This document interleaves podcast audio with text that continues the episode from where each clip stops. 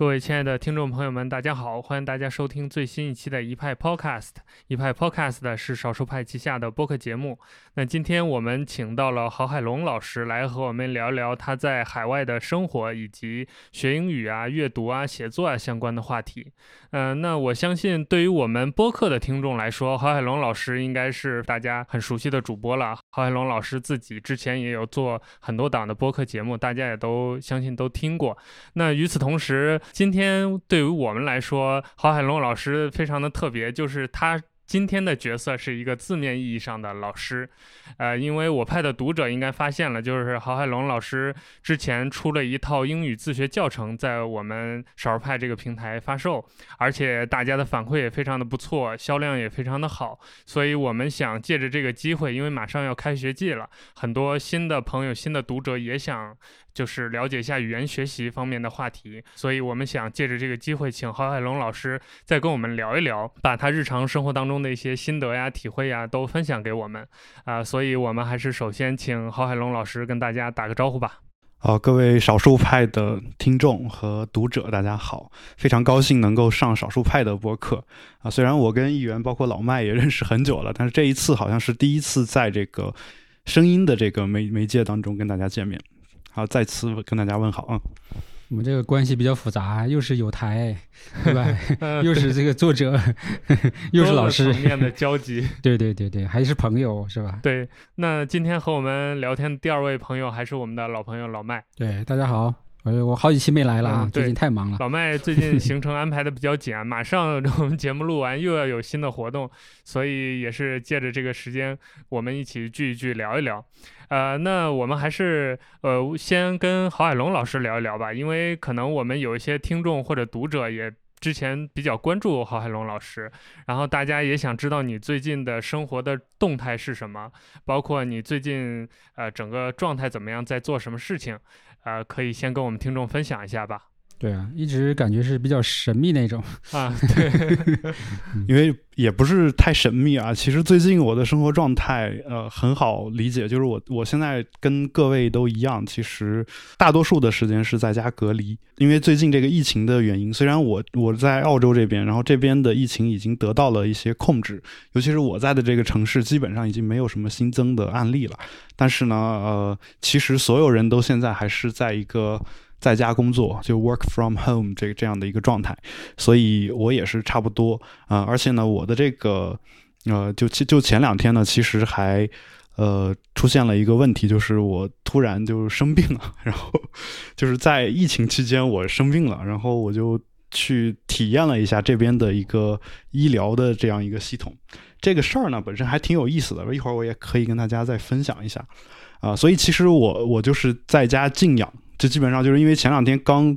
呃，就上个礼拜吧，上上个礼拜我刚去这个急诊啊，就是住了一天院，相当于。然后为什么最近我写这个？因为议员和老麦都知道，我之前写这个英语自学手册的速度是非常快的，就是一天基本上都能写出来一篇。最近好像写的慢了，原因就是我现在不太敢一次性就一天坐下来就在那儿咣咣写，然后呃，可能需要就是逼着自己说，我写半个小时得站起来活动一下。这个医生也是这么叮嘱我的，你看 这个办法，这个教程背后是多么的不容易啊！大家不买，对不起观众啊，对不起郝老师。大家这个买我的教程也是给我稍微积攒一点医药费。好惨。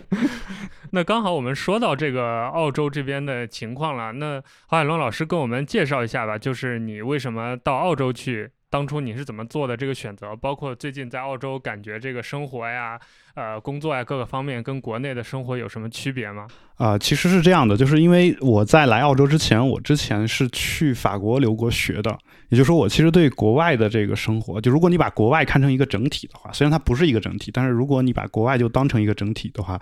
呃，其实我在国外是待过很长时间的，呃，虽然把他们当成一个整体这种说法并不是特别的好啊，但是。呃，有一点，我觉得其实，在这种嗯所谓的西方发达国家，呃，跟国内相比都是一样的，就是这边的人他可能就更注重生活，或者说嗯工作的时候没有那么紧张。所以呃，因为有了我在法国的两年多的这个时间，我回国以后工作了几年之后，我发现我还是不太适应国内的呃整个的生活和节奏。怎么说呢？因为我自己属于呃喜欢在家工作的这么一个人啊，但是呢，呃。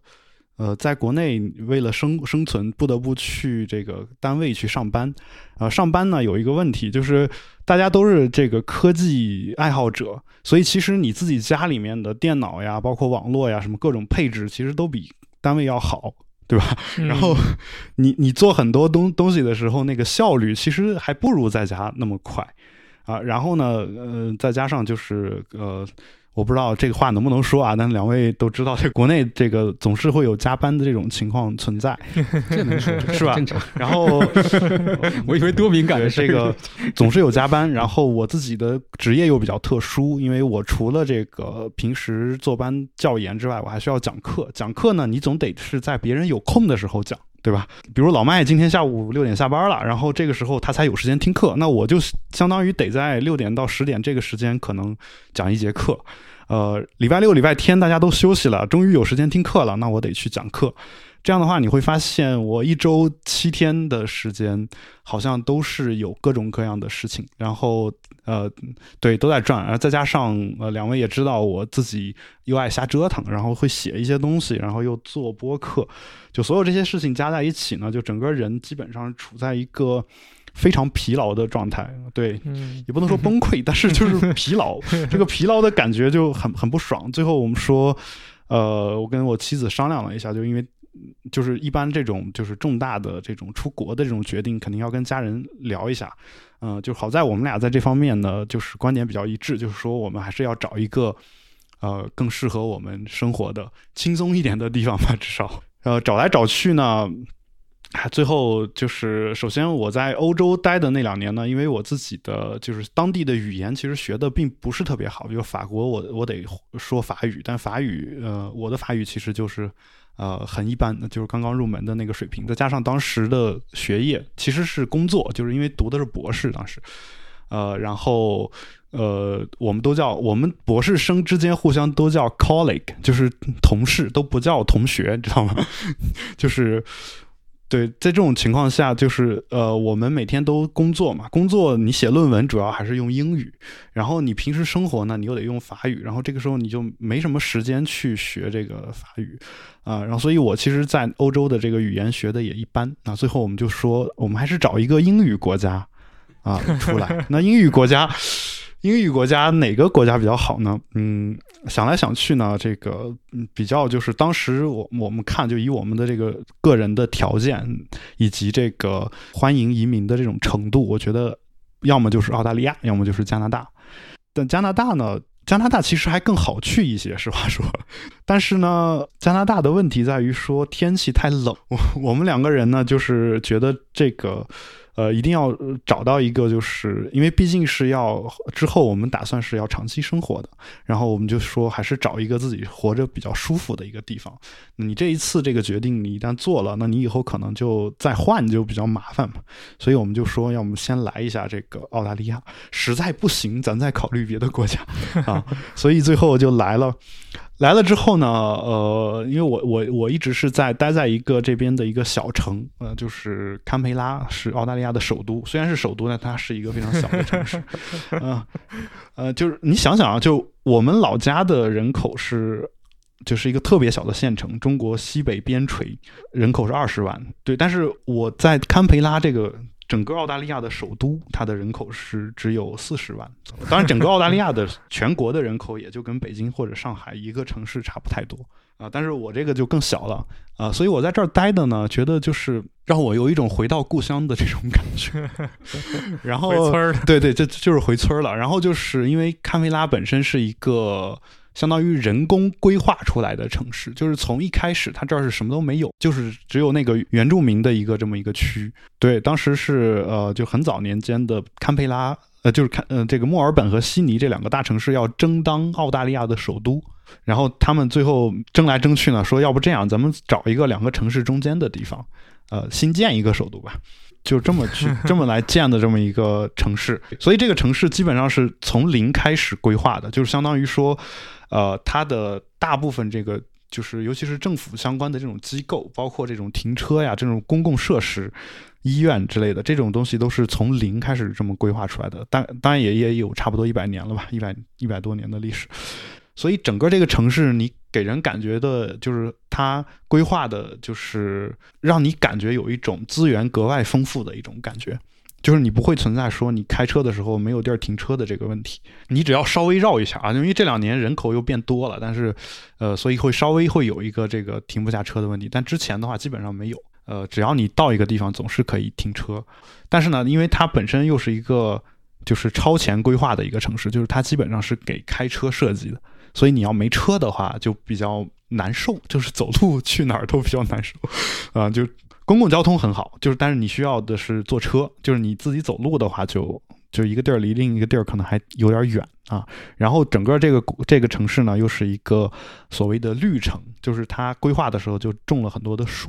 呃，所以就是你你一个建筑离另一个建筑中间可能要穿过一片这种啊，不是一个建筑吧，就一一个这种建筑群到另一个建筑群，这种一个聚居区到另一个聚居区中间，可能得穿过一片类似。树林这样的一种地方，呃，就是或者是或者是这个像乡间的小路一样这种，而经常会有这个袋鼠呀什么的蹦出来。就你说这个不就是我们向往的那种城市生活吗？越说感觉我已经就 身临其境因为这个我自己还比较喜欢科幻小说嘛，对，所以我会看这个阿西莫夫的科幻小说，里面有一个银河帝国的首都叫川陀。我经常跟别人说，我说这个堪培拉其实就是川陀，就是因为川陀也是完全人工造出来的一个城市。然后我后来就在网上搜了一下川陀的那种概念图，就是有人画出来嘛，或者说有些电影或者是有一些小说封面，他会用那个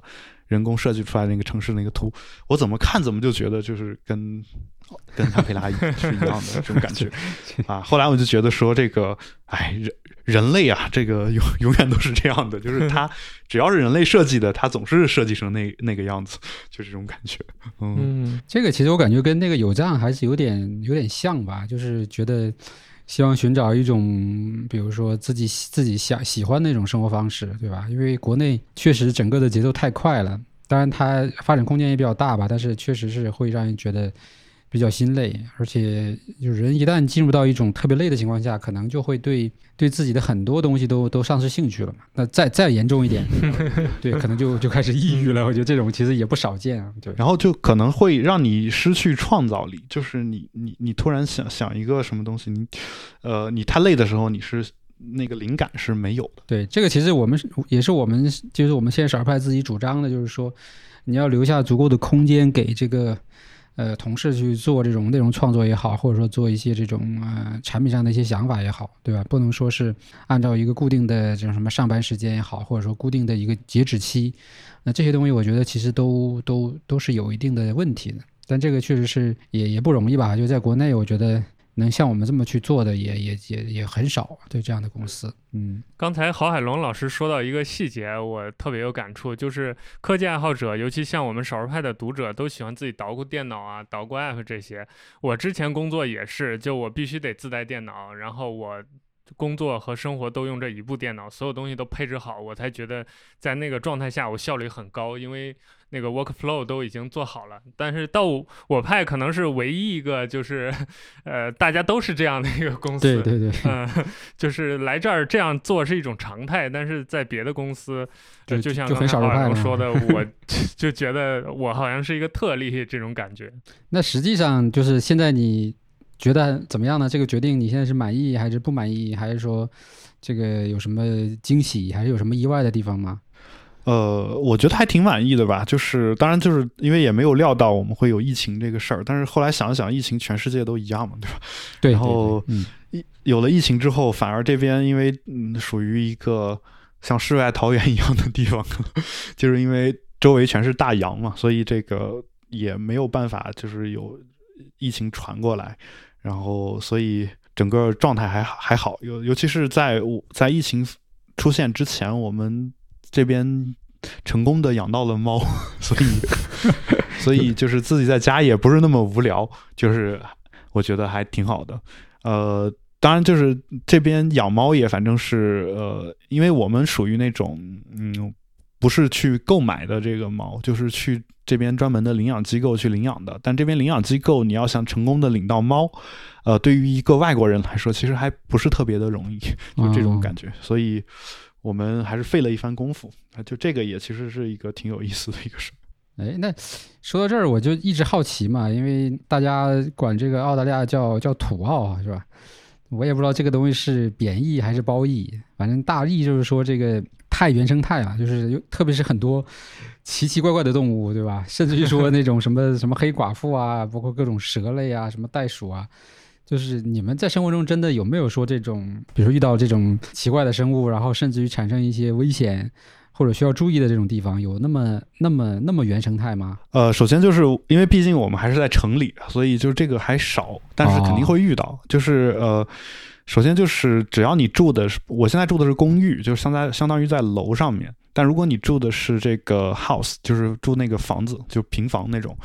呃，你如果住那种地方的话，你是大概率都会碰到各种各样的这种就是奇怪的生物的。呃，首先，但这边比较。多常见的是，首先鸟是肯定是有的，就是那种这边所谓的葵花凤头鹦鹉，叫 cockatoo，这这种鸟，这种鸟在国内好像是宠物，好像一只卖好几万。这边就是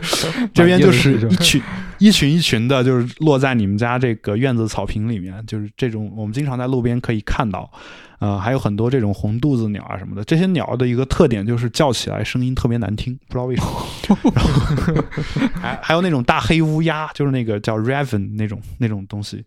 呃，就是整个那个乌鸦，你觉得就跟那个就跟我们看《冰与火之歌》里面那个三眼乌鸦的那个啊，恐怖片权力的游戏 里头那个，对，那那那种特别大的那种乌鸦特别多。呃，然后袋鼠就不用说，袋鼠只要你就是只要靠近这种丛林啊、这种草地啊、这种边陲的这种地方，你要住在那儿的话，你你晚上出来散步，你就能看见。呃，我家附近是堪培拉大学，就大学里面就有袋鼠，大学里面每天晚上都会出现袋鼠，就就是这野生的，这是原原生态。然后还有一种动物叫负鼠。就是长得跟猫差不多大，但是又长得像老鼠的一种 东西。然后，如果你住这个平房的话，经常他们会在你房顶上来回跑，然后噔噔噔噔噔就跑过去。然后，然后你又不能拿它怎么样，因为这也算保护动物。然后，就就是你只能就是任它闹，然后你也你也不能杀死它，然后你只能想办法慢慢把它给。如果你嫌烦，你就得呃赶走办法把它给。引引诱开啊，比如说你拿点吃的啥的给引到旁边去，不要来你家玩啊。当然好在就是没有臭鼬，嗯，就是这种 北北美这种很诡异的这种生物就没有，就还好啊。但是真正就是痛苦的，就是像比如说你说的那种蛇呀啊、蜘蛛啊，对这种这种比较麻烦。就这种的话，我们一般就是包括楼房，我们每年都会要自己在。窗户外面，就包括小阳台外面，要喷一些这种杀蜘蛛的这种药，就让他们不要来啊。要不然的话，就是因为有时候那个蜘蛛虽然有时候看的很小，不是说真的都很大那种，很大的也不一定就有毒。反正 就是它一般是有两种蜘蛛，一种有毒的，一种没有毒的。这两种蜘蛛是只要存在一种，另一种就不来。所以你得你如果如果你发现的是没有毒的那个蜘蛛，你还不能杀它。你得还得有点策略，你你得对你保护它。你觉得这个这个只要在，这有毒的就不来了，对吧？就这种感觉。对，然后前两天其实，嗯，刚刚我跟朋友还聊嘛，就是他也是来来这边的移民。然后我那朋友就是是一对儿也是一对夫妻嘛，就那个老公他比较害怕这种虫子呀、蚯蚓啊、蛇呀这种东西。他来这边了。之前呢，他老婆跟他说 说这边这边没有没有蛇，没有蚯蚓。然后来了之后呢，他发现这个这边蚯蚓跟这个橡皮管子一样粗，就是特别特别大的那种 啊。但但是我我们我们还还真的没有见过，就是这这种还真的是见的少。那蜥蜴什么的倒是还有时候会看到一两个。行，那这对第一个迷惑解开了，这土澳是真土，不是假土。不对，但它的土主要还有一个原因，就是因为呃，如果你你说英语的话，你会发现这边的口音，它呃听上去有点说所谓的土那种感觉。比如说，他们把我们说的 a 就是那个呃，比如说 cake，他们这边读的是 i cake，就是这种 这这这种声音。但这个基本上只有只有就是因为土澳的所谓土澳也有三种不同的英语发音，其中一种叫 cultivated English，这种其实就跟英音是有点像的，就是跟英式发音基本是一接近的，相当于有文化的人比较正宗的 cultivated 嗯经过了培养的这种人，他是说的这种英语。刚刚我说那种呢，可能就是你比如说呃上了年纪的老年人。这种或者是在村子里面这种农农场呀这种人，他说的，嗯或者是体力劳动者说的比较多啊。但是就是我其实很奇怪啊，就是在我看来，只要说英语都是洋气的，但是他们都能听出土来，然后我就。就是你，你英语得多好，你才能觉得说哪个英语是土的，哪个英语是洋气的。我觉得，我我是觉得我不太愿意做这样的一个区分。嗯但实际上当地是有这种区分的，是吧？对，就有不同的不同人说不同的英语，可能说你这个受过良好教育的人，他是不愿意说那种口音的。但是嗯其实大家不会有歧视，就是尤其是我住我我的这个城市比较左嘛，基本上跟美国加州差不多。嗯，然后呃，就是没有任何歧视，大家受受教育水平都很高，而且首都的平均工资也是全澳大利亚最高的，所以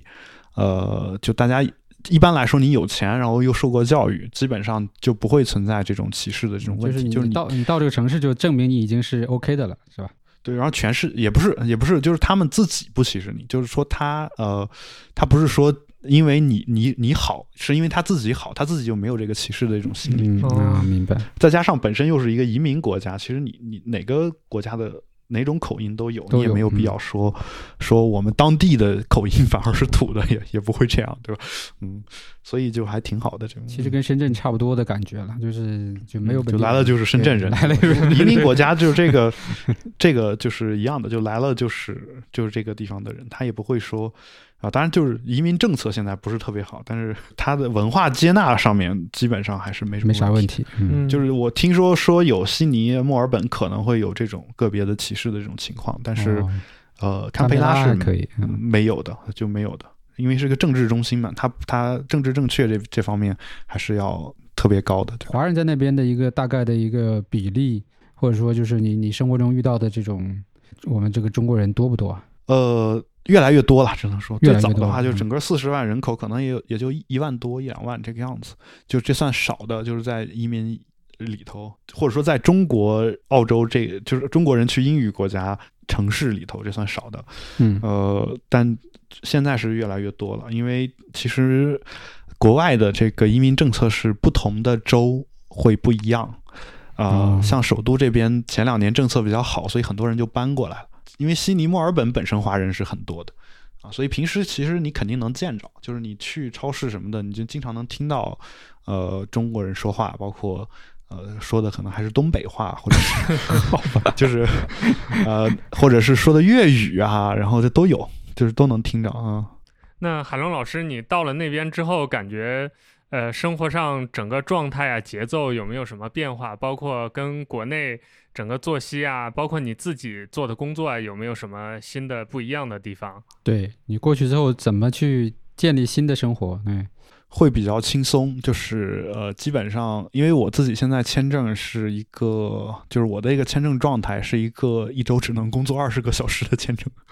哦但就是你想加班呃还不行的状态。对对对对对，然后但是有些人就是呃说他全职工作，他也其实这边全职工作要求是一周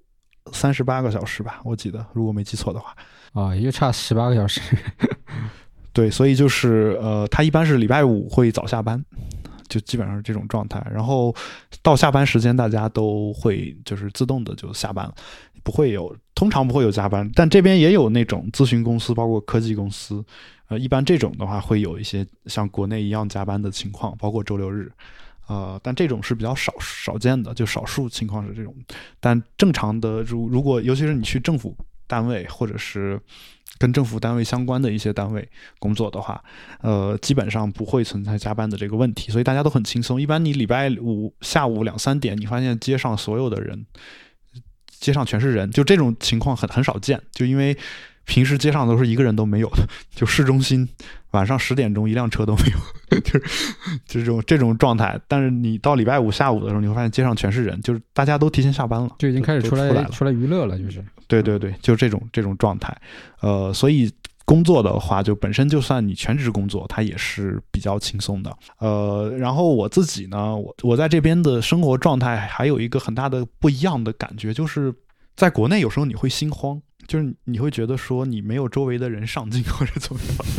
样，就是你会觉得说，呃，我不努力工作，好像就就对，就有点不对劲儿，好像这个钱马上就要花光了。但这边你会发现，你好像钱花光了，你都不会觉得有太大的心理压力。为什么？不知道，就是我觉得这个就跟环境是有关系的。这边的环境就是它是那种，就是有一个助推理论，就是说你你的环境其实对你影响养成一个习惯，嗯，什么的都会有有影响。呃，我觉得可能也有类似的一个作用，就是你来这边之后，你会发现大家的生活状态都是不慌不忙的，而且嗯都没有心理压力，你的心理压力一下子也就没了，就这种感觉。就是我觉得这个是一个比较好的一个点。呃，当然，外国人我有一点我比较佩服啊，就是无论是我之前去法国还是来澳洲这边，呃，虽然他们我觉得不像我们中国人那种高度专注的那种工作，嗯，很长时间这种这种情况是比较少的，但是他们的特点是在短时间内可以快速进入状态，我觉得有这么一个特点。就比如说，呃，他可能早上九点钟去了公司，去了公司，他可能先吃个吃点东西。啊，然后，呃，开始坐下来工作，对，喝咖啡，开始坐下来工作，工作，工作可能就半个小时，完了之后可能又得去吃点东西或者怎么样，就是啊 好吧。当然我说的不，我说的是法国啊，法国人更是这样，但澳澳洲这边可能还更好一点，就没有那么严重。但是他们就就是短短的这半个小时，他们可以很专注的工作半个小时。就中间打断了，它是没没关系的。像我当时在法国的时候就不行。比如说，我是我上午十十一点出去吃了个东西，嗯，吃完之后发现已经十一点半了。这个时候，按我们中国人的这个状态，基本上说马上半个小时就要吃午饭，这半个小时可能也没办法专注工作，对吧？但是呃，但他们不是，他们就马上可还可以再回到状态，再工作半个小时。这个这一点，我觉得就是是非常值得我们学习的，就是，呃，他们可以就是稳步的推进他手里的工作，一周哪怕就工作三十多个小时，但他是每周都在往前推一点点，嗯啊，他不会像我们一样说火急火燎的说赶完这个项目，然后一下子再歇几天或者怎么样，就是每天都很稳的在往前推。啊，我大概能明白那种感觉，嗯。对这个感觉，我觉得挺好的，就是这也是我觉得我需要学习的，也是我这些年来一直都在学习的。就是我去了法国以后，他们都说法国人懒，一天也工作不了几个小时。但我回想了一下，其实中国你在国内坐班的时候，你一天能专注的工作三个小时，其实你的产出已经很了不得了。对，确实。确实确实，但是他们就是可能真的是能用这种片段的时间，半个小时、半个小时的一个片段去很专注的去工作。我觉得这个是他们这个，毕竟这个效率这个东西也是从西方传进来的，对吧？我觉得这个确实是因为我其实，比如说我可能有一些这个要写的文章啊，或者总结啊、规划什么的，其实，在办公室的环境里边，我其实是比较难难写出来的。我基本都是在周末去星巴克，对吧？然后可能在那半个小时、一个小时里边就。把整个的轮轮廓什么就都做好了，然后剩下的可能就是在摸个鱼，然后再润色润色，对吧？那其实就在那儿多待一会儿，反正两三个小时基本能搞定一件事情，而且我就会觉得说这件事情其实是比较重要，并且也比较有成就感的事情。就是我觉得国内其实可能有很大的一个问题是在于，就是大家上班的时候，因为可能养成的那种所谓的这种对于时间的一种习惯吧，就是如果领导在这儿，对吧？那我肯定会。就不管我脑子里想不想这个事儿，我要表现出我 正在想或者正在做，对吧？那这个其实就是就是一个问题，就是说本身可能应该做工作的时候，其实心是不在这儿的。然后呢，领导如果没在这儿呢，那可能又又又又立马摸鱼去了，什么微博、知乎啊，对吧？就像我们少儿派为什么上班时间浏览量比下班还高，这这这就是很典型的一个例子。所以，其实你这样一搞的话，其实真正你专注的那个时间就变得就很少了。然后你可能又因为别的事情又给。又给又给岔过去了，所以就造成就是说，每天可能很多人都是真的就是，呃，上班时间上完之后还要加班，但最终其实它总的这个产出量，或者说在突破上其实是没有什么没有什么没有什么突破的，就是还是停在原地。对吧？所以这个也是一个现实问题。我觉得这确实是要从整个的叫怎么说呢，工作理念上吧去改变嘛。就是首先你老板得先改变，对吧？你不能说我成天就是要盯着你。不，我我觉得我当时在国内的时候，这点上我属于有特权的人。就是反正我跟领导的说法就是，反正我我按时把事儿干完就行，你别管我干嘛。对对。结果就是我他来了，我也在那刷微博，我们俩还一块热烈讨论微博上某一条啥啥啥，就我觉得还挺好。就是包括我手手底下的这个一些这个就说是下属，就是我负责的一些人吧。然后他呃他们就是我我给他们定的，也就是你上班干什么我都不管，你比如看视频啊什么的都都我都不管。就是只要你按时间把那个东西给我保质保量做完就行啊，而且你提前做完，我是不会再安排别的活的，你可以用来干别的。就是我基本上是这么一个状态，所以整个最后发现是我们小组是效率最高的，就是全公司都得加班，就只有我们组是不用加班。嗯，就是 对我们最后都都都能把事儿给干完。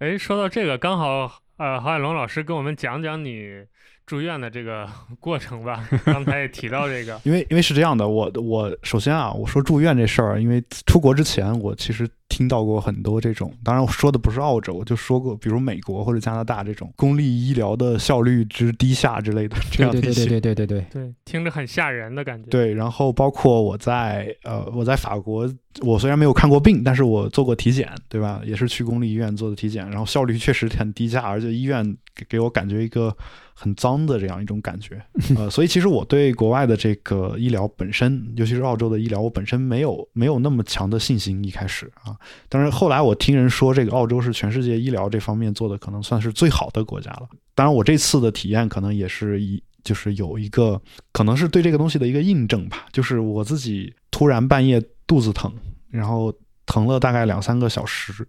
然后一直不见好，而且那个疼疼到一个就是让你怀疑人生的状态，无法忍受了。我当时的心里面心里面想到的一个点是说，一个人可以从生理和心理两方面摧毁。就是 我首先想到了抑郁症，就是抑郁症的时候，有时候人想自杀嘛，对吧？对。但是但是这个。这是从心理方面，当时我的感觉就是，我感觉我生理方面我也不想活了，就那个感觉。如果如果我我能不疼，我愿意少活三年，至少是这种感觉。就当时是这样一种感觉，就是这辈子没有那么疼过。嗯。然后后来就是后来没办法，我跟我媳妇儿说，我说这个咱还是去趟医院吧。然后，理论上这边就医的一个正常的流程是说，你正常如果是小毛病，比如你感冒了或者怎么样，你得先联系你的家庭医生啊，这个是知道的。GP 叫，然后家庭医生再根据你的症状，然后他要能给你解决就给你解决，解决不了他再给你联系那个专科医生。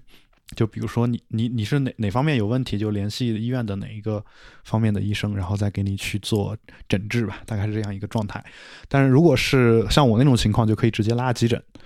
就公立医院急诊，然后我，所以我心里就想的是说，那会儿是凌晨四点吧，然后我就这种开车就去，我媳妇把我带过去，带过去之后，我就心里想的是，我可能得得在医院还得等个好几个小时，因为呃。早早有耳闻嘛，对吧？这个国外的急诊也得等等好几小时，而且他是根据这个严重程度来给你看的，他不是说这个，呃，如果他看你没什么事儿，只是肚子疼，那就再忍忍的 这种感觉。还是半夜嘛？呃，嗯，对，还有，但是我去了之后发现，嗯，没什么人，就是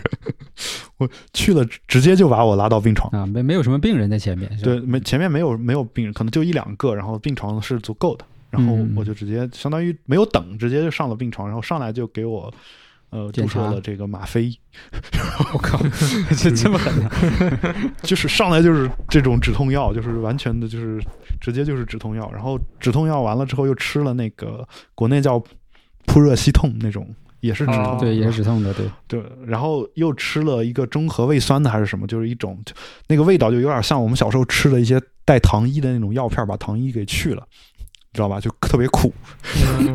然后呃，然后又加了一些调味剂，然后我媳妇儿一口一口给我喂进来了。其实她是不需要在旁边陪着的，但医生看她在旁边，然后就说：“那要不你来喂就得了。”但实际上，就这边的所有的护士什么的，就是护理工作都特别专业。就是严格来讲，是家属是不需要在任何一个家属不需要在旁边，只需要你一个人来就行。呃，而且从我躺在那个床上以后开始，我去哪儿就都不用自己走路了。就是就是你去哪儿都是，呃，当然他不是说推着你这个床走，就是因为我那个还没有严重到那种程度，他会专门有个轮椅，专门有那种特别强壮的那种壮汉一样的那种护工，他过来把你就扶在轮椅轮椅上，然后他推着你的轮椅，加上你比如你要输液的话，他顺顺便推着你那个输液的那个车，就就推着走，就是你去哪儿做任何检查都是推着你走，他不会像国内一样说自己搞定。呃哎，你上，对对，你你你下一步该查什么了？你上上三楼，然后上八楼，他不会的，他就算上三楼上八楼也是有人推着你上。然我我当时是都在一层就全部都解决了，就相当于没有上下楼这一步，就就全坐的是轮椅啊。然后到了那儿，然后他再把我扶在床上，就大概是这样一个状态。呃，然后就整个过程就是，好，就是我觉得就是这个是我对他们这边医疗彻底就改观了。就是我觉得发达国家肯定也分不同的国家，对吧？这个澳洲澳洲的医疗确实就是名不虚传，它确实是比比这个其他国家可能要更好一些，就是更先进一些。尤其是这个堪培拉这边可能资源更丰富一些，就是。呃，为了新冠，他们也修了一个类像什么火神山、雷神山一样的医院。哦哦那个医院，那个医院从来没有住进过去一个人，因为感染的太少了，他们这边医疗资源太充足了，而且这边是这样的，就是一个医院的一个医护人员只要感染了，整个医院的所有的医护人员都彻底都隔离。呃，在这种情况下，他们的医疗资源，包括医生和护士的数量都还是够的。哦，这个是完这足足量的用用于，嗯，对他不会像国内一样说我要全隔离了，我这个医院没法救人了，那么多病人没办法了，对吧？只能说我谁病了我隔离谁，或者谁疑似了我隔离谁，对吧？这种状态。但这边不是，这边就是全隔离啊，所以就是整个就医体验，我觉得就特别的好。然后等等我做完什么 B 超，等我就止痛药把我那个彻底不疼了以后，然后。做完 B 超，然后他们又把这个 B 超的结果拿到几个医生，然后会诊，会诊完了之后，其中负责我的那个医生出来又跟我说：“你这是一个什么什么情况？”然后让我回去再联系家庭医生，看要不要做手术之类的，就大概说了一下这个状态。呃，然后呢，呃，就是在这个时间差不多才开始跟你讨论这个你这个钱怎么付的问题。啊，这样的吗？不是先交对对，然后 就是你已经差不多就好了，对吧？然后就其实中途已讨论过一次，就是他就问了一句说你有没有保险？他说有，有就没问题了，对吧？就基本上是这种状态。他怕你说他是这样的，他有一个就是。因为我一开始以为是他以为是我的这个胃疼胃的问题，所以他会他会他就什么都没问，就直接因为这边默认只要你是长期签证是一定都有保险的。如果你是这边的 PR 或者是公民，你是有那个叫 Medicare，就是全民的医保啊。然后如果你不是的话，你他是强制你必须买买商业保险，所以他不会认为你就会有交不起钱的这个状问题，对吧？所以他就直接会会抢救你或者什么。这些过完之后，这些完了之后呢，他突然问了我们一句，说你有没有保险？去看一下那个保险能不能用。呃，就是那个是什么时间点呢？是说他发现我可能有更严重的需要做手术的这个问题，那就费用可能更高了，对，费用可能更高了。就如果是一开始那点小费用的话，他可能问都不会问。那然后他可能费用更高了，然后就就去问了，问了之后发现我的保险是没问题的，就就又开始给我做进一步的这个治疗嘛，诊治。但大概是这样一个状态。他意思就是说，如果我就是没办法承担那部分钱，他也可以给我来个就是保守一点的这个治疗，对吧？就是说，呃，我我下一步我就不做了，然后等你有了保险或者有了钱以后，或者你回国以后怎么样再做？对他，他有这个两两种的选择。他看完之后，最后我大概相当于按他们的那个给我的单子上开的，大概相当于是。住院是一天，就按他们的计算方式啊，就是相当于是住院一天，整个花费就是是两千多刀，合人民币一万块钱吧。然后自己自己，因为现在我的账单还没寄到，一般是寄到账单以后，我再去找保险公司去报。哦、但应该大部分保险公司都是能报的。明白。经此一役，我就觉得，我说，哎，这个。就我我对我就更更喜欢这个地方，对吧？因为我在国内也看过病，然后也陪人看过病，然后就整个状态是完全不一样的。是，这个我觉得能达到这个状态，还是要有几个点的嘛。第一个就是这个国家肯定是足够的富裕嘛，就是说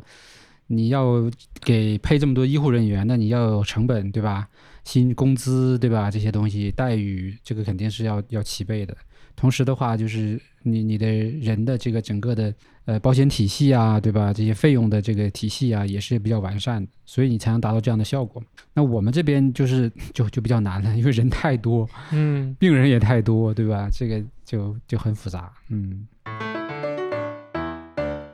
就我们前面聊了很多关于这个澳洲生活的话题，那我们接下来就说到语言的这个事儿了。这也是我们今天请郝远龙老师来跟我们聊的另外一个重点的话题。嗯，因为大家其实我们在刚开始介绍的时候就专门强调了，郝海龙老师他是字面意义上的老师，因为他一直在做这种英语啊语言相关的培训，包括这次给我们出的这套教程，就是大家口碑反馈特别好。呃，也是觉得内容非常的专业，而且非常的详实，而且有出现了大量的就是我只看其中的某一章就觉得整个这个教程的票价已经值回来了这样的评价，所以我们也非常的开心。那这里就想问一下郝海龙老师吧，就是你对于呃英语学习有没有一些建议？比如说大家会有一些误解啊，就总觉得学英语就是为了出国啊，为了留学或者为了考试。那在你看来，这个事儿是不是这样一回事儿呢？呃，我觉得，我觉得不是啊，就是我觉得，当然你你问这个问题，其实目的就是让我答不是，就是因为实际上是这样的，就是英语本身它是一个呃，这在所有的这个第二语言，或者说你把它当成一个外语来学的这个语言当中，使用人口最多的，它不是汉语，对吧？就是汉语虽然是全世界母语使用人数最多的，主要是因为中国人多，对。但如果你会英语的话，你比如说你去一些这个你在欧洲。除了法国以外，其他国家你交流都没什么太大障碍。嗯嗯。呃，法国之所以有障碍，不是也不是因为说他们不会说，是主要是因为他们不愿意跟你说，或者是他们说的你听不懂。嗯。因为就是他们说的是英语，但你听起来像是法语。这个我也一直跟他们讲嘛，就是很多去法国旅游用英语问路，对方跟他指了指了这个路应该怎么走，其实那个人跟他用的是英语在指路，但其实他他听起来觉得那个人在说法语，因为那法国。的法语是有一种，就是它是一种完全可以根据这个单词就能拼读出它的语音的这样一种语言，所以他们会用法语的发音规则完全的去拼这个英语，相当于你用汉语拼音在拼英语一样，明白吧？明白。就是就是你你中国人说英语的时候，你完全按语按照汉语拼音的发音去发。你说的是英语，但是外国人觉得你在说汉语，就这种感觉，所以就是交流会有一些困难。但其他国家都没什么问题，而且那个你要法国法国人那种发音方式，你要掌握了的话，你也很容易听懂。这么说吧，就是如果你会中会会汉语，会日语，再会个西班牙语，再会个英语，这个全世界你走到哪儿，基本上。就除了韩国这种只只会说韩语的地方，基本上就就没什么太大的问题了。嗯，所以就是英语，它其实本身是一个，首先你可以跟这个英语是母语的人交流的这么一个地方，你也可以完全跟一个英语不是母语的人去交流的这样一种语言，它是一个作为一个世界语言的这样一种存在。对对对，前前两天我刚看到一个统计啊，我忘了是哪儿了，好像是一个 TED 上的演讲，有人说这个一个也是长期从事教育学工作的这样一个人，啊，他是一个母语者，他说其实全世界的所有的英语对话当中，只有百分之四是发生在两个纯粹母语是英语的人中之间的，也就是说有百分之九十六的英语对话当中。里头至少有一个人他是母语不是英语。嗯，首先就是说，有可能是说，比如说像我这种，我母语不是英语，我来了澳洲，我得跟当地人去用英语交流，有可能是这种，也有可能说我两个人他都不是母语是英语的，但是他们俩要交流的话，英语就是一个很好的一个桥梁。这是这是我觉得这是从这个交流的这个层面来说，然后就是从信息获取的层面来说，首先就是英语是我们全世界现在最主流的一种学术语言。就说说点不客气的，有时候你学中文的这种专业的学生，有时候特别好的这种前沿的研究，可能还是西方的某个汉学家写的一个英文的论文。对，这个在历史啊、人文学科里面特别的明显，就很多尖端的历史的研究都是西方的学者来写或者来研究来做的。对，而且就是有可能，就是你如果想在国际国际上有一定的这个声誉的话，你肯定得用英文去写你这个论文嘛，对吧？所以，对对，如果你想了解这个最先进的东西，包括你自己学，你是如果是学生的话，你想学你学的这个专业，你这个领域最前沿的东西，它就算一开始不是用英语写成的，肯定也是最早会有很多人把它翻译成这个英语。所以其实嗯你会英语的话，你可以接触到最前沿、最新的东西。然后就是互联网这个网页，好像目前为止。也至少有百分之五十以上的网页是用英语写成的，英文网页或者至少有英语，或者至少这个网站，比如说两种语言，一个德语，一个英语，一个汉语，一个英语，对吧？一个 就是它它总是有一个英语的一这这么一个页面，所以你你会这些的话，你就可以很方便的去这个呃，就是获取一些这个最新的，包括呃日常的这样的一些信息。呃，还有一个点就是，我们作为母语是汉语的人，有时候会不太容易发现母语的一些问题。就是前两天我又跟另外一个朋友聊到说，这个其实有时候你写汉语的时候，经常会写一些废话，你自己可能意识不到，那怎么办呢？你把它翻译成英语，你会发现有一些词你就不不译就不知道该怎么译。啊对，这个时候你不不译的那些词是不是就可以删掉，对吧？因为你想表达的就是那个意思嘛，就是你通过这种方式，你可能反过来对你的母语也是一种全新的这样的一种认识，而且你掌握一种新的语言，你相当于你就掌握了一些这种新的这种呃文化，就相当于你有一种异域的这种风情。就是我我们一直说这个西方有一个很很强的这个宗教的传统，就很多你看一些电影啊、电视剧。你有时候看到一些所谓天道好轮回这样的一些 这样一种情节，你其实他可能都都能从这个圣经里面找到一些追本溯源的一些东西。这些东西如果你不理不理解，你看的可能是很浅层次的一种乐趣；但如果你理解了，你可能看的你就能掌握到一些更加深层次的一些乐趣。我觉得就是你无论是从娱乐还是信息获取，我觉得你学一门语言本身它是一个能给你带来很多好处的这样一件事情。而且最关键的一点，我在这个教程里面也说了，它是人人都能学会的，因为我们天生都具备这个能力。除非你你如果是一个障碍人士，你是聋哑人什么的，你可能说这个咱们另说。但如果你是一个这这些方面都没问题的人，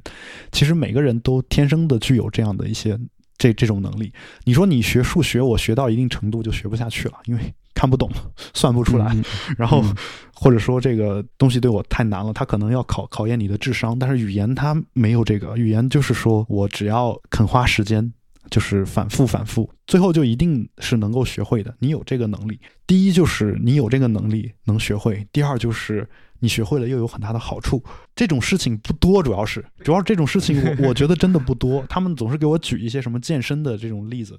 但健身的这个好处有时候你只有自己你自己能知道。对对对，但是我英语好，我完全可以用英语去挣钱，或者是我做翻译也好，我做老师也好，啊，我甚至就是因为我英语好，我能比我的同事多看一些这种新的资料，那我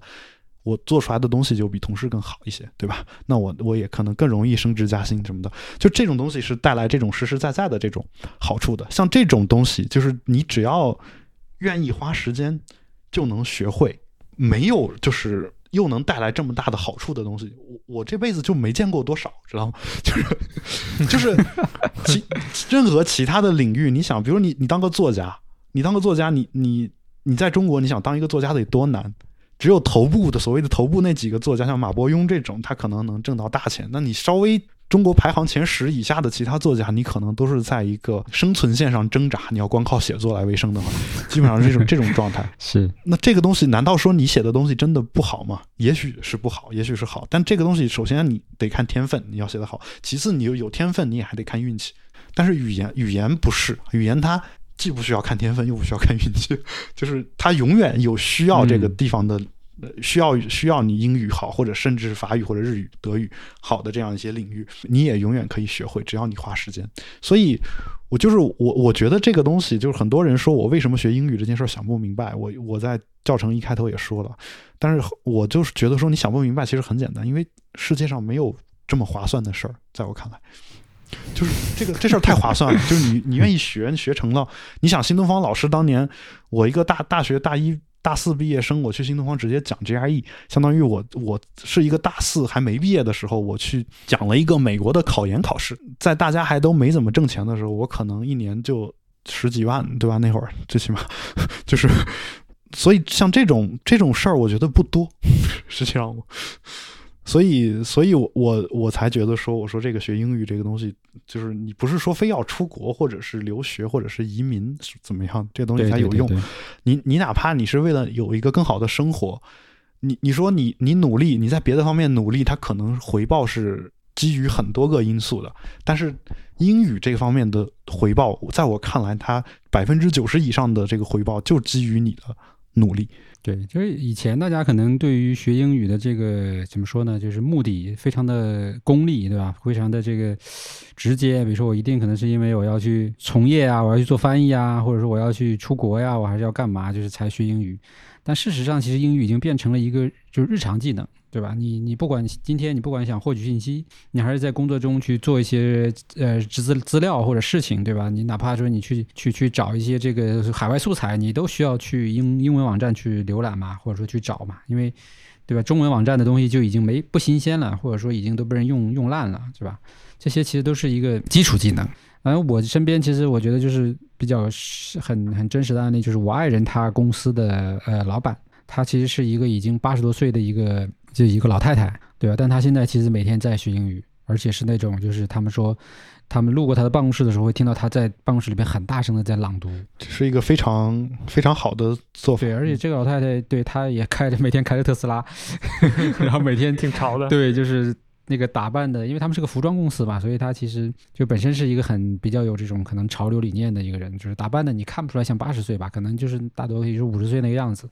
就整个的心态虽然都已经做了。就是几家公司，其中还有上市的公司在，但是他还是保持那种特别好的这种学习上进，对吧？接触科技、接触年轻的东西这样的一种心态，我觉得这个其实真的就就已经很好了。包括其实我们今天虽然说聊的是英语这个教程，其实觉得我觉得少儿派我们做了这么多的教程的目的，其实也是希望大家能够，对吧？在你自己喜欢那个领域里边能够往前走一步。那大家可能在学英语的时候。我我感觉啊，就是尤其像我们读者会遇到的最大的问题，就是入门比较难的问题。就是可能尤其像我们读者里面很多上班族什么的，他可能上一次用英语还是高考的时候，或者是上大学的时候，对，所以他现在等于说是从零开始了。呃，大家就会比较犹豫，是从背单词开始呢，还是从比如读句子开始呢，还是从找一个对话开始呢？他会有这样的犹豫。那这方面，海龙老师有没有什么建议？首先就是，虽然我们的教程是从阅读开始的啊，当然阅读之前就有两个基础，一个叫词汇，一个叫语法，这个里面都写了啊。但实际上，你从听力开始也没什么问题，就是从听力和阅读这两方面开始都没什么问题。原因很简单，因为你只有输入才能有输出嘛。我们从小也是听父母教我们说了爸爸妈妈，我们才学会的。嗯，如果我们不听的话，我们根本这辈子也学不会，对吧？所以肯定得先有输入的东西，然后再有输出的东西。呃，我们这个教程之所以说我们先从阅读开始，或者说先从这个书面的东西开始，主要是两个原因。一个原因是说你这个阅读环境本身好打造一些，只要你一个人拿一份英文资料，你就可以阅读了。但是你要说我要练听力口语，我得戴着耳机听吧，或者说我我听的时候我还得跟着读。对，就是你如果不跟着读的话，其实你的口语。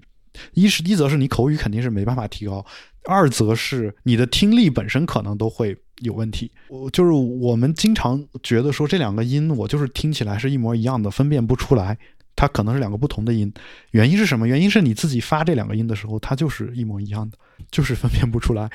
呃，也就是说，其实你口语本身做一些训练，你不一定非要练到一个母语那么一个水平，但是最起码最最一开始的一个基础的训练，你肯定是要有的。你有了那些基础的训练，你最后的你的听力，你才能才能入门。就是听力入门了，你可以从听力的角度去提高。就如果你真的没有口语交流的这个习惯，你可以光练听力，这个都没问题。但是一开始你不能光练听力，就是你光练听力的话，这么说吧，就一开始你哪怕只想光只想练听力，你练口语也是为了帮助你。更好的提高听力，就这样一种状态。然后，所以，所以我觉得阅读的环境就更好，更好去塑造。就是你拿一个文章过来就可以开始读了，而且阅读本身能给你带来，直接就可以给你带来利益。像我当年讲 GRE 的时候，我的听力口语可能也没有那么好。但是我我会阅读，我单词都认识，我就可以去讲这个课了。我我会告诉你说，这个美国的考研考试该怎么解，就是美国的考研肯定不会考你英语听力嘛，对吧？然后中国的考研不会考你汉语听力，是一个道理，对吧？另一方面呢，就是说你想啊，就是只需要词汇和语法这两个东西，你就可以这两个基础内容，你基本上再加上你初中、高中的那种非常浅的那种积累就够了，就就能够看阅读了。但是，呃，如果你想练听力的话，除了这个词汇和语法以外，你还得再加上语音，就是相当于你你从听力开始练，你得有三个基础；你从阅读开始练，只需要有两个基础。然后你如果你把阅读练好了，按照我们的这个方法练好了，你再去练听力，你只需要补那一个基础就行了。相当于说，呃，比如说我现在听完一段话，我没听懂，我把这个听力原文材料拿出来一看，我就明白了。对对对对，这是你的阅读能力。但如果你没这个阅读能力的话，你得你得把这个听力材料像一篇阅读文章一样，再从头开始再读，再做训练。所以说，你从听力开始的话，相当于你同时在做听力和阅读的训练，门槛高了。对，门槛高了。就其实我们学英语不是说学不会，我们学英语最大的问题，在我看来，就很多人学不会的原因，就是总是想听说读写同时推进。你你听说同学同时推进，你就发现你一天根本就没那么多时间。就哪怕你全脱产，你说我今天专门学，我我是个学生，我就是我这个。暑假两个月，我专门学你，你能保证说我一天八个小时听说读写各分配两个小时学，能学下来吗？嗯，回到我们前面说的，我你工作的时候一天能有三个小时 集中注意力，你这产出就了不得了。然后你一天学英语学八个小时，还得高度专注的学，我觉得，我觉得就是做不到。就是在我看来，一天你能有个两三个小时，对对对，已经不错了。就是就是已经不错，而且这个这个在我看来就是效率最高的一个状态。所以你就不如从阅读开始。但如果你说你日常生活本身就有很强的这个跟别人交流的这个这个需求的话，那你用一个听力口语开始也也没什么问题。但是无论阅读还是听力口语，那个基础的词汇和语法以及语音都都是需要。补的，如果你要练听力口语的话，只是说我们练听力口语的时候，把一个简单的东西要重复的次数足够多，呃，然后阅读的话，可能重复的就没有那么多，因为你可以反复看，只要看懂了就行了。但是听力口语，它这句话说完了，听过了就没了，你必须一次性的把它给反映出来。那你一次性的要反映出来，你就相当于你得重复的遍数足够多，而且最后你得忽略语法，基本上。你对那句话能够形形成一个即时的反应，而不是说我想一下这句话主谓宾是什么，或者说我自己讲讲话的时候，我我我这个主谓宾是什么，然后我想完了我再去说。确实很多人是这么干的，而且就是日常交流也没什么问题，只是你说话稍微慢一点。但是听力没办法这么做，就是你说话是可以的，但是你你其实最终你也得要练到一个说能够脱口而出这样一个状态。就像我们我们经常说的是 “Could you help me” 这种说法，这个。你为什么用 could？为什么不用 can？说 could 更有礼貌，对吧？但你到最后的时候，你找人帮忙，你肯定用的是 could。你不会想说我我这这是为了有礼貌我才这么说的。或者说我不会想说这个还是 can 的一个过去式，对吧？然后你不会有这种这种想法，就是你只是说到那个场合，你自然而然就说出来了。这个就需要你练变数足够足够多，到最后你已经忽略了这个语法这块的内容，只是说你一开始有了这个语法的话，对对你这个理解句子，包括说句子是有一定的帮助的。这是听力口语和阅读的一个区别。阅读的话，你如果遇到那种特别长的句子，你不会，你用语法分析一下，分析完你看懂了就看懂了，就可以接着往下看了。就没什么问题，反正这个阅读材料又不会飞，对吧？我我反复看两遍就懂了就完了嘛，对吧？嗯，我甚至可以跳着看，我可以先看后面再看前面的。他如果有倒装的话，我可以翻过来看，这都没什么问题。但是口语不是这样的，口语和听力不是这样的，就是大概有这么一个区别。但是基础就是词汇、语法和语音这三个东西，你你都得有，有了之后你再去学听力口语才行。但是你有词汇和语法。语音你基本上只要呃，比如说这个词你不会读，你你现在电子词典查出来，你按一下发音让它读出来，你你你能跟着稍微学一下，对于阅读来说已经够了。那关于英语，我们最后再聊一下，就是海龙老师在做的这个翻译的事情吧。因为大家都知道海龙老师自己是有做翻译的，包括也做一些文学的创作。那呃，其实我很想了解，就是你。去译一些书，包括读一些外文书，跟你对于英语的这个研究或者兴趣，它是相关联的吗？还是说恰好你对文学感兴趣，所以刚好你又有了这个语言的能力，你就做了这样一件事儿呢？啊，我觉得是怎么说？你说的这两方面的因素都有。就是首先，首先你在你英语水平不太高的时候，你通过阅读这件事儿本身，呃，你是可以训练你的一个英语能力的。然后就是我自己本身也很喜欢看一些西方的这个书，呃，尤其是一些文学类的作品吧，就是嗯，这个也包括类型文学，也包括纯文学的东西。啊，因为经常我在国内有很多这个好书，它是没有翻译过来的，或者说，嗯，或者说这个翻译的水平有时候我觉得不是特别的好，或者说不是太对我胃口吧。啊，因为我其实对翻译一直还是相对来说比较宽容的一个人，因为我自己翻译过。呃，就是出版过翻译出版过一本书，然后其他有时候平时也会零星的帮一些其他人做一些翻译。我知道翻译这个事儿本身很不容易，就是你要翻译到这个非常地道的一个状态，呃，很难。而且呃，就是看你翻译的这些人里头，他有时候信奉的不是一个流派，虽然他不是自己不知道，但他可能信奉的东西不一样。呃，比如说我经常说到说。任何一个人翻译任何一本书出来，你一定会面临两种指责。反正你要么就面临两种当中的一种，要么就是面临的两个指责都有。一个就是说这个翻译的太不像中文了，就中文不这么说。翻译腔，对，翻译腔，浓浓的翻译腔。还有一种情况是说，你翻译的太像中文了，你没有异域风情，我你原 原汁原味的东西你没有保留下来。这个其实对应到翻译的两种不同的理论嘛，一种叫所谓同化，一种是所谓的异化。就是同化，就是说我尽量让外语看起来像中文；一种是我尽量让保留它原始的那个状态。这个大部当大部分翻译是在这两者之间找一个平衡，但实际上就是说。嗯，你任何一个翻译出来，你都存在这两方面的一个指责，所以你会发现有很多这个翻译，它如果偏向的不是你喜欢的这个这一方的话，你就会出存在一个说你读起来不爽的这样一个状态。然后就是呃，然后就是很多人又追求所谓的信达雅这这样的一种翻译方式，但是所谓信达雅这个话就看怎么说，就是每个人的定义又不不太一样。而且就是最原始的这个辛达雅的意思，可能跟现在我们用的也又不太一样，嗯，然后就是我也经常说说这个东西原本就是一句脏话，我怎么才能把它翻译的很雅呢？对吧？这个这也很很很难，就是对吧？然后就是就是在我看来，就是准确是就是所谓信。顶多再加上一个达，可能是但雅不雅的这个就是得看原文本身雅不雅。所以呃，我自己就可能就更愿意去，就是如果是我自己想看的东西，我现在基本上养成一个习惯，就是如果原文原来是英文的东西，我尽量看英文；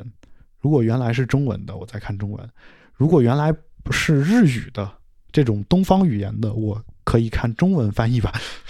如果原原文是这种西方语言的，比如说西班牙语啊、法语啊这种，我也尽量去看英文翻译版。这当然这是我给自己的一个就是要求，虽然也不是说每每次都能做到，但是我尽量去按这个方法去做。啊，后来我我甚至发现一个很诡异的情况啊，就是很多中文的书，我看英文的翻译可能才能看懂。尤其是像一些中文的古籍，这种书是这样的，就是它可能一句中文的古文，它是微言大义的嘛，就是本身这一句话可能涵盖的意思特别多，可能一句话可能就涵盖了好几条意思，或者说好几家的解读都不一样。但是它翻译到英文的时候，它肯定只能挑一个那个译者认为的那一个意思去译。就是薛定谔的猫，对吧？然后这个这个东西容器被打破以后，这个猫是死是活，你就知道了。中文它有一种不确定的状态，就是说这个东西究竟是死的还是活的，我不知道，它是一个朦胧的一个状态。就是这个说明中文特别擅长这个，就比如说我们中文有一个词叫谋略。前两天我前段时间我这边一个朋友，一个瑞士人，他喜欢中文，他就买了一本德国人写的一个，好像是德国人写的一个关于中文“谋略”两个字的一本书，就是。谋略这两个字有什么意思？用德语写出来可能得得写一本书才能写清楚。说它它其实它其实不是一个简单的什么 strategy 这种意思，对吧？我们也知道它肯定不是这个意思，它肯有很深的一一些东西在。对，然后他会写一本书出来，但是你要翻译这种古籍的时候，你肯定只能挑其中一个意思去译。最后你会发现，就是对于我们这种想浅层次的理解一些这个古籍的人来说。或者说想入门的人来说，你可能看英文反而容易理解。嗯嗯，就是更简单直接一些。嗯，对你大可以先把英语的那个理解了，你再回去再去翻这个中文的原始的那些典籍，再去找一些其他的意思去往上补。啊，你的意思就是说英语变成了我们的说明书了？对，就相当就就是相当于说明书嘛。你想，我们看古籍不也得翻译嘛？只不过是翻译成现代汉语而已。我就有一个亲身经历，就是有一次我去博物馆看那个文物，中国古代文物都是很长的一串，前面很长的定语，然后你看不出来那到底是个什么，但是看英文就马上能看出来，它就是个盆儿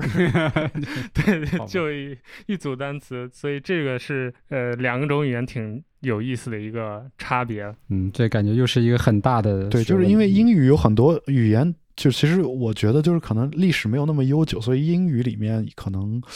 他用的词还没有汉语那么丰富，他他的那个词可能还是那种最日常、最简单的词，它可以应用到各个领域。这可能也是它作为全球通用语言的一个原因吧，就是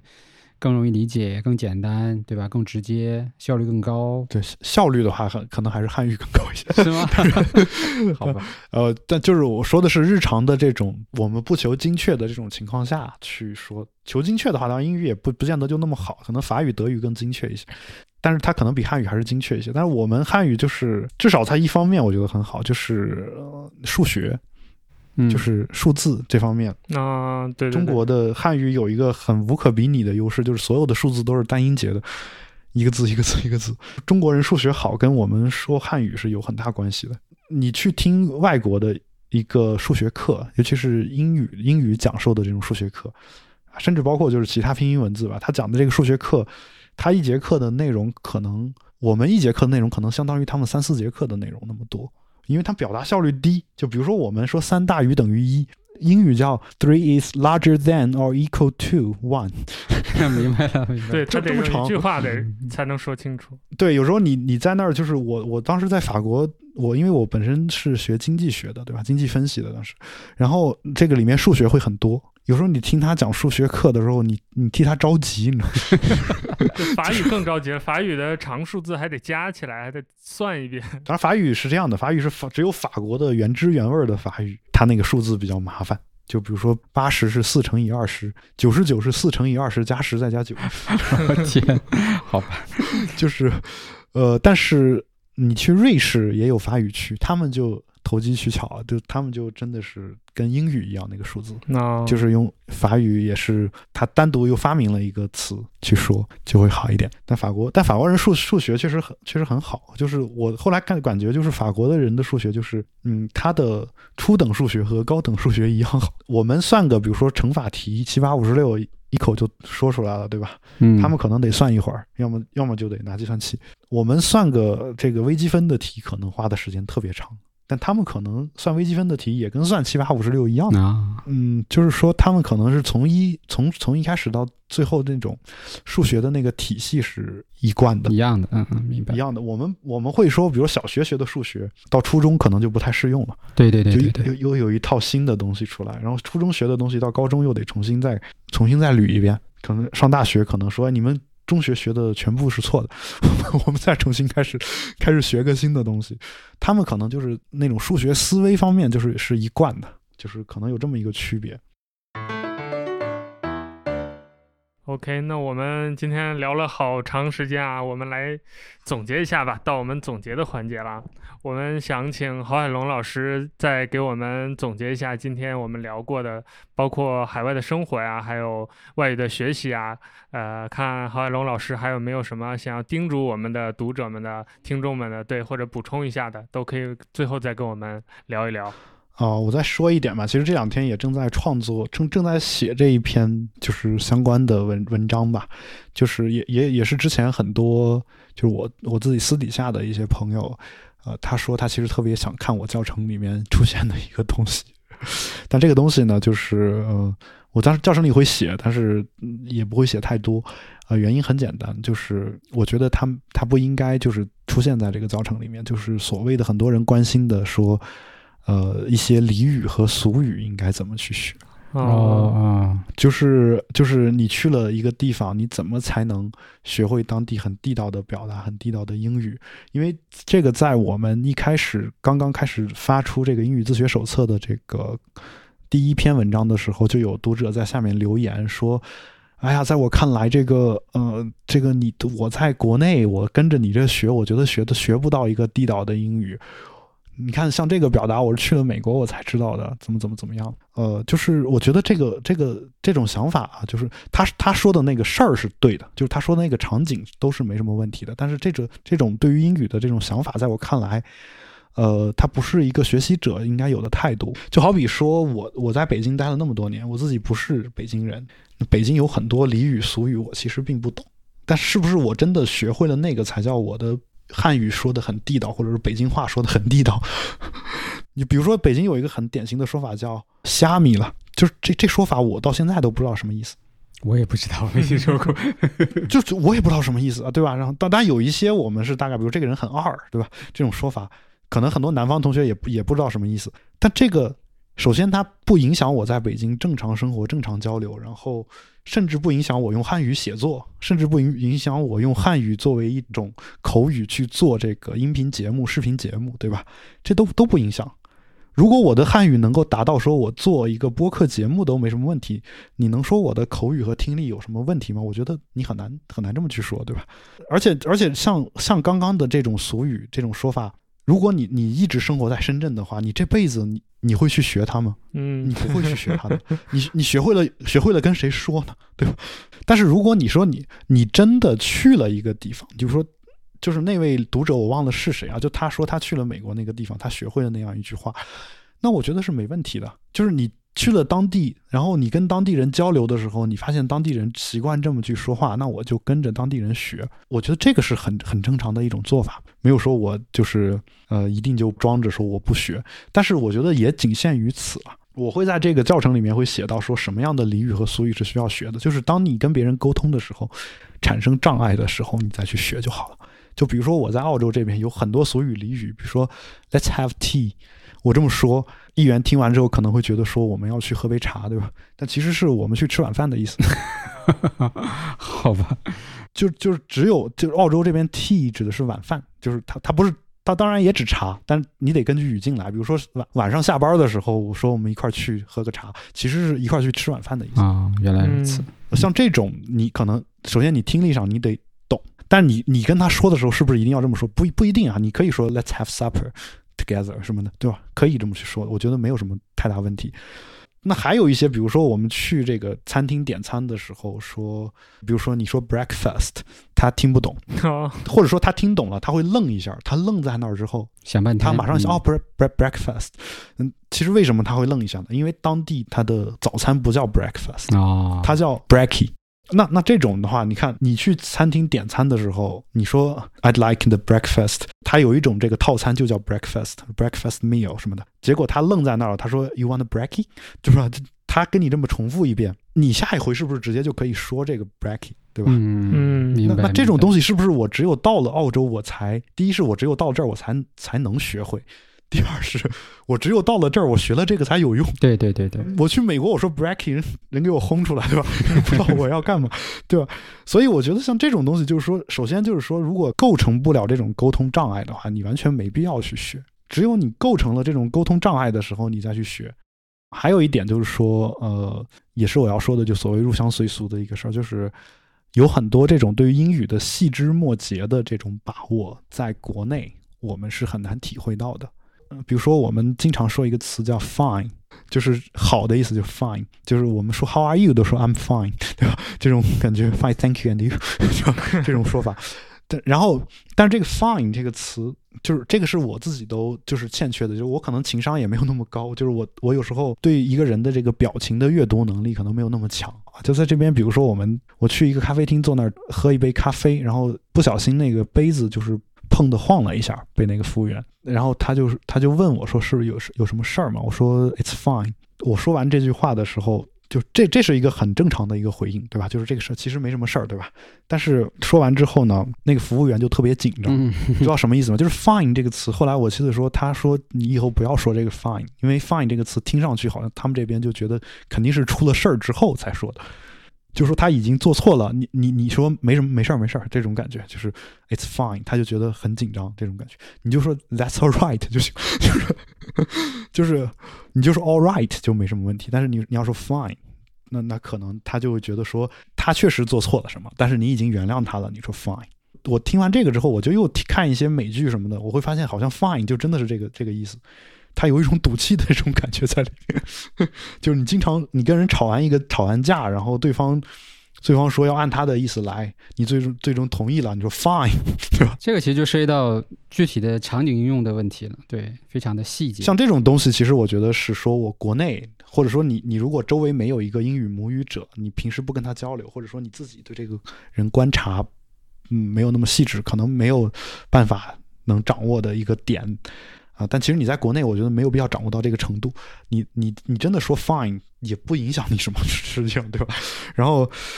然后你来了国外以后啊，你你再看他们对此的一个反应就好。根据当时的情景去，也不是说我现在说的这个话在全世界任何一个英语国家都是适用的。明白明白。不同的地方，它的对某一个词的那个表示的意思的一个程度。可能都不一样，比如说英国和美国人用 “quite” 这个词就不是一个程度，那你得看，对吧？